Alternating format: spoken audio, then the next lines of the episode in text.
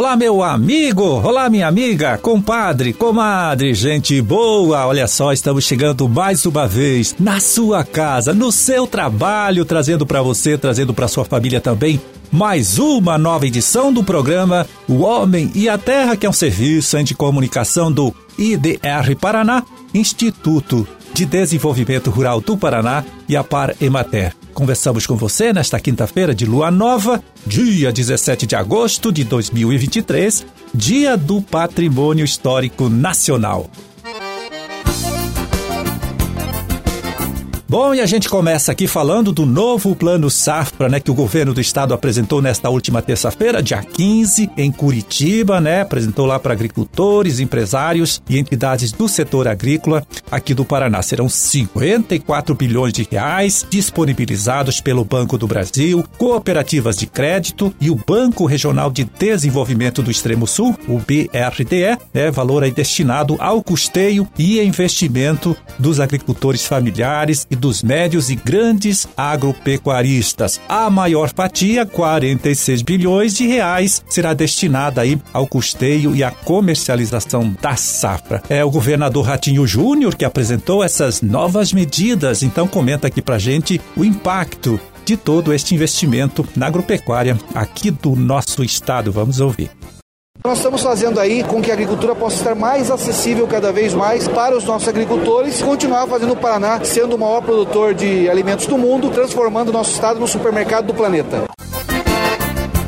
Bom, além da disponibilização dos recursos, né, o Estado também vai implementar outras medidas, colocar aí outros benefícios que visam apoiar o trabalho do produtor rural, conforme explica então para gente o próprio secretário de Estado da Agricultura, Norberto Ortigara.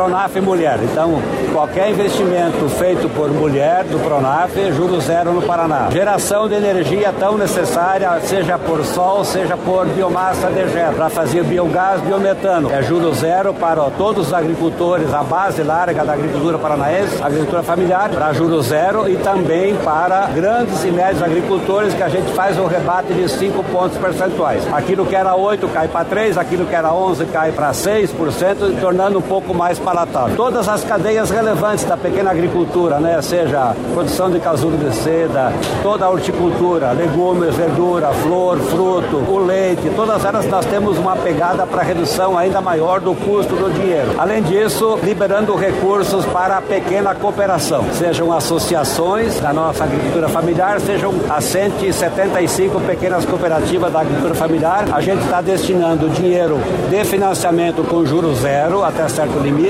ou injetando recursos a fundo perdido para capital de produção, capital coletivo, um pouco disso podendo chegar na roça para fortalecer aspectos relevantes é, das cadeias é, de interesse. Além disso, fortalecendo os programas de segurança alimentar. Então, mantendo aqui um bom dinheiro para o leite das crianças, o programa de compra de alimentos com distribuição simultânea, atendendo a agricultura familiar de um lado e de outro a grande rede socioassistencial, asilo, orfanato, Casalar, Casa de Passagem, CRAS, CREAS, POP, Restaurante Popular, Hospital Público, Hospital Filantrópico. Estamos intervindo no custo do seguro rural também, baixando aquilo que o agricultor pagaria como prêmio para contratar o seguro. Provavelmente o seguro rural venha a ser o principal instrumento da política agrícola a médio prazo no Brasil. O agricultor protegido pode arriscar um pouquinho mais o, o seu patrimônio e não ficar vulnerável a questões de praga, doença ou a intempéries climáticas. Enfim, é um bom conjunto de, de medidas, seja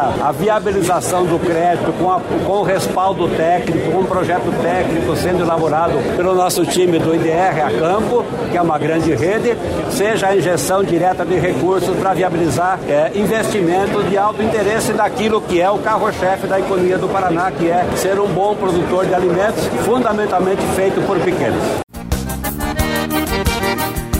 É, o Plano Safra 2023-2024 será implementado aqui no nosso estado por várias instituições ligadas ao espaço rural, entre elas o IDR Paraná, claro, né? O presidente do Instituto, agrônomo Natalino Avance de Souza, é quem explica então para gente qual será esta contribuição. O IDR, ele é o braço do governo no campo. Então, o IDR tem o papel de facilitar, de viabilizar, de ser a porta de entrada dessas questões para beneficiar o número maior de agricultores, em especial aqueles que precisam do braço do governo, aqueles que precisam do IDR. Nós temos o papel de divulgar Plano Safra, de organizar os produtores para acessar e, em alguns casos, de elaborar os projetos que viabilizam o uso dos recursos e, principalmente, os benefícios apontados pelo governo do estado no que tange a cotização de juros para alguns dos projetos anunciados. Pois é, o secretário Norberto Ortigara falou aí de vários benefícios que serão ofertados pelo programa Banco do Agricultor Paranaense, né? Que vai apoiar o investimento em várias atividades e culturas. Você pode saber mais sobre tudo isso falando aí com o nosso extensionista, né, o técnico do instituto aqui do seu município. Fica esta dica para você, esta sugestão. Bom, na mesma cerimônia de apresentação do Plano Safra para o Estado, a Secretaria da Agricultura também lançou o Programa de Proteção de Nascentes de Água, trabalho que será coordenado pelo IDR Paraná. Por isso, mais uma vez, então, a gente chama aqui a participação do presidente do Instituto, extensionista Natalino Avance de Souza, que vai dar aí mais detalhes sobre toda esta ação que será realizada então aqui em nosso estado nesses próximos meses. Bom, primeiro é preciso inserir o plano de proteção de fontes e nascentes dentro do PRNS, que é um programa nacional de recursos naturais sustentáveis, onde o IDR está se propondo a trabalhar práticas sustentáveis dentro de microbracias. Todas as práticas sustentáveis que existem, no sentido de tornar o Paraná cada vez mais sustentável, um estado cada vez mais sustentável sustentável, sem perder a competitividade da agricultura, mas mostrando para a sociedade, mostrando para os agricultores que é possível você fazer um trabalho de sustentabilidade ainda mais marcante, ainda mais forte. Dentro do, das práticas que serão adotadas na microbacia, uma delas é a proteção de fontes e nascentes, né? Que são práticas simples, feita com massa de solo cimento, que é possível você proteger as fontes para que elas produzam mais água, para que elas tenham mais qualidade, com custo relativamente baixo já é uma prática consagrada pela extensão rural ao longo da sua história. Isso envolve muita persistência, envolve muita parceria, principalmente com as cooperativas, com o Senar, com os sindicatos, com as federações da agricultura. É, então se propôs que, que a gente tenha condições de fazer a proteção de 30 mil fontes nos próximos três anos e meio e que a gente inicie esse projeto com a proteção de mil fontes até o dia da árvore, até o dia 21 de setembro. Além da proteção das fontes, nós queremos plantar 120 mil mudas ao redor dessas fontes protegidas, dessas nascentes protegidas. O que a gente quer com isso? Que a gente tenha mais água para consolidar um processo de irrigação da agricultura, para que a gente tenha mais água com qualidade para o consumo humano, para que a gente não tenha mais problemas de escassez hídrica no rural paranaense. Basicamente, esse é um projeto, a gente está muito animado governo gostou muito e nós vamos iniciar imediatamente o contato com as prefeituras, com as parcerias, para que a gente consiga entregar mil fontes no dia 21 de setembro.